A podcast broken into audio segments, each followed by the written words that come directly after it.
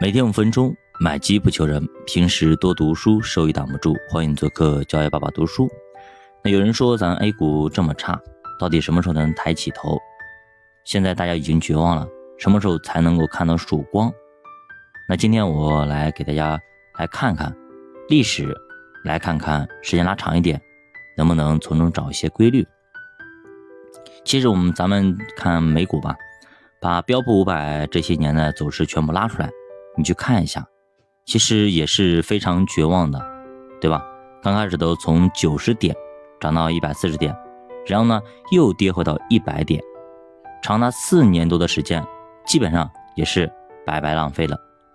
所以可以想一下，当时的美国人、美国股民朋友们、基民朋友们是多么的绝望，对吧？刚刚从绝望中爬出来。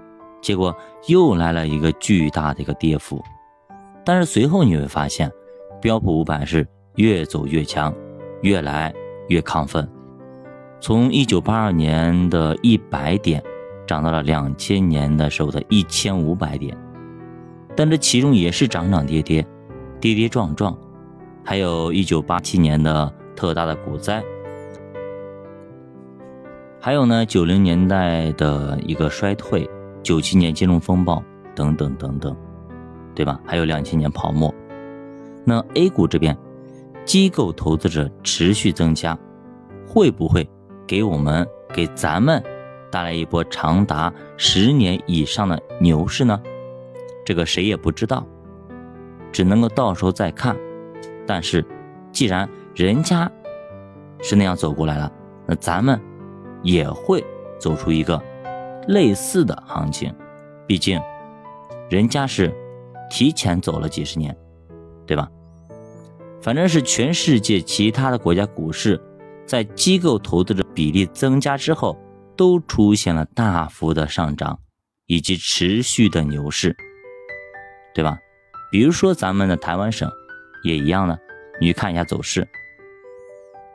好，咱们说一下目前来说，我们投进去。以后的回报会怎么样？其实我们都知道啊，股市里面有条生命线，你可以把它拉出来。沪深三百成立以来，现在就落在了百分之八的复利增长线上。如果把分红也考虑进去，其实就是年化百分之十的一个收益。那么万德全 A 剔除掉，那么金融石化。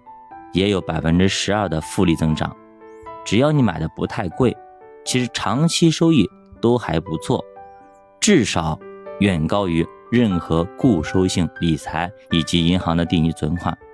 这也是为什么巴菲特说，那么股市是一个长期年化百分之十二的一个债券的一个道理。所以呢，巴菲特说美股是百分之十二。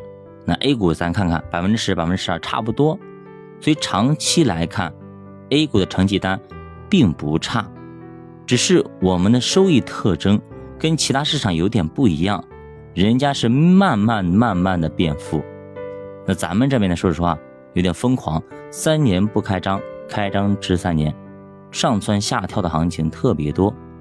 但是从另外一个角度来讲，暴涨暴跌的市场才会有超额收益可以赚呀，对吧？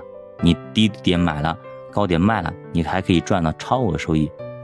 所谓市场收益主要分两块，一个呢是长期的钱 ROE 嘛，对吧？这个美国跟 A 股都一样，也就公司背后公司的钱。那 A 股甚至稍微还好那么一丢丢，毕竟我们的 GDP 增速更快一点。另外一个就是估值变动的钱。这个 A 股的波动要大得多得多，你想要赚这个钱，说白了就要从别人兜里掏出来，有人亏，有人赚，对吧？那么你就得想想，你何德何能，你能从别人兜里掏钱？你有什么能力别人强，对吧？那我们只有一个逻辑，要么你比别人知道的更多，要么你比别人更加的能够坚持，能够扛揍，也就是你要么你。比别人战斗力强，你把别人给 KO 掉；要么呢，你扛揍，你把别人给耗死。他打一点力气没了，你这个时候上去，轻轻一拳打倒了。也就是说，我们所的呃一直在聊的这个问题，就是知行合一啊，知行合一。现在就是一个该知行合一的时候。你明明知道是个好机会，但你去做了吗？对吧？你明明知道一个市场便宜的时候应该去买，但是大部分人不敢买，恐惧，对吧？贪婪和恐惧嘛。在高点的时候，明明知道不应该买，应该卖，结果呢，你还是很兴奋的冲进去，那这就叫知行不合一。其实投资呢，也不一定非得反人性，对吧？你像巴菲特，他以前讲过一个小故事，他的助手呢，在门口给他装了一个能看行情的一个电脑，对吧？还是那个他的老朋友比尔盖茨送的。第二天，巴菲特呢，直接让人给拆了。那他的理由是，这玩意儿天天在那闪来闪去，太闹心。所以其实股市没有那么焦虑。你把看趋势、看行情的那个时间去看点书，看点做点其他的，不好吗？对吧？你把大趋势给看明白了，你不去看那个行情，天天跳来跳去的，就可以了呀。咱们就假设啊，那今天涨了百分之五，然后呢？你就从此退出市场，永远再也不买了吗？再也不玩了吗？恐怕也不是吧。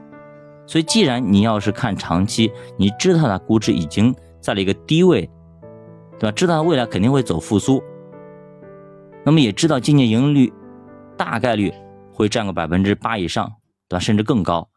那你知道这些就行了，你天天盯它干嘛呢？对吧？意义就不是特别大了吧？我们讲过啊。比方说，对吧？你给你五块钱，对吧？后来呢，一年以后呢，它会变成五十块钱，对吧？翻了十倍。那么你只要等到一年以后拿到五十就行了呗。那如果说你天天看，你会发现五块会变成四块，三块会变成一块，它从一块再涨到五十，对吧？那中间会有来来来来回回的一个跌跌撞撞，它最后。你会拿到五十，那那个不看盘的人，他最后拿到五十会拿得很舒心，很舒服。但是看盘的人拿到五十，说实话还真的不一定能拿到五十，甚至一块的时候都卖掉了，可惜吗？即使他拿到了，你想他的心理承受能力会不会就是很折磨，对吧？咱们的生活已经非常非常焦虑了，尤其是对吧？这种中年人，上有老下有小。各种的压力已经够焦虑了，你这个时候再把股市的一些焦虑给搞起来，你是不是会更崩溃？所以说，投资还得回到常识，就像约翰伯格说的一样，投资其实就是常识的博弈。很多人其实都把常识给忽略了，天下雨就打伞嘛。出太阳就打遮阳伞就好了。好的，教娃读书陪你一起慢慢变富的下节再见。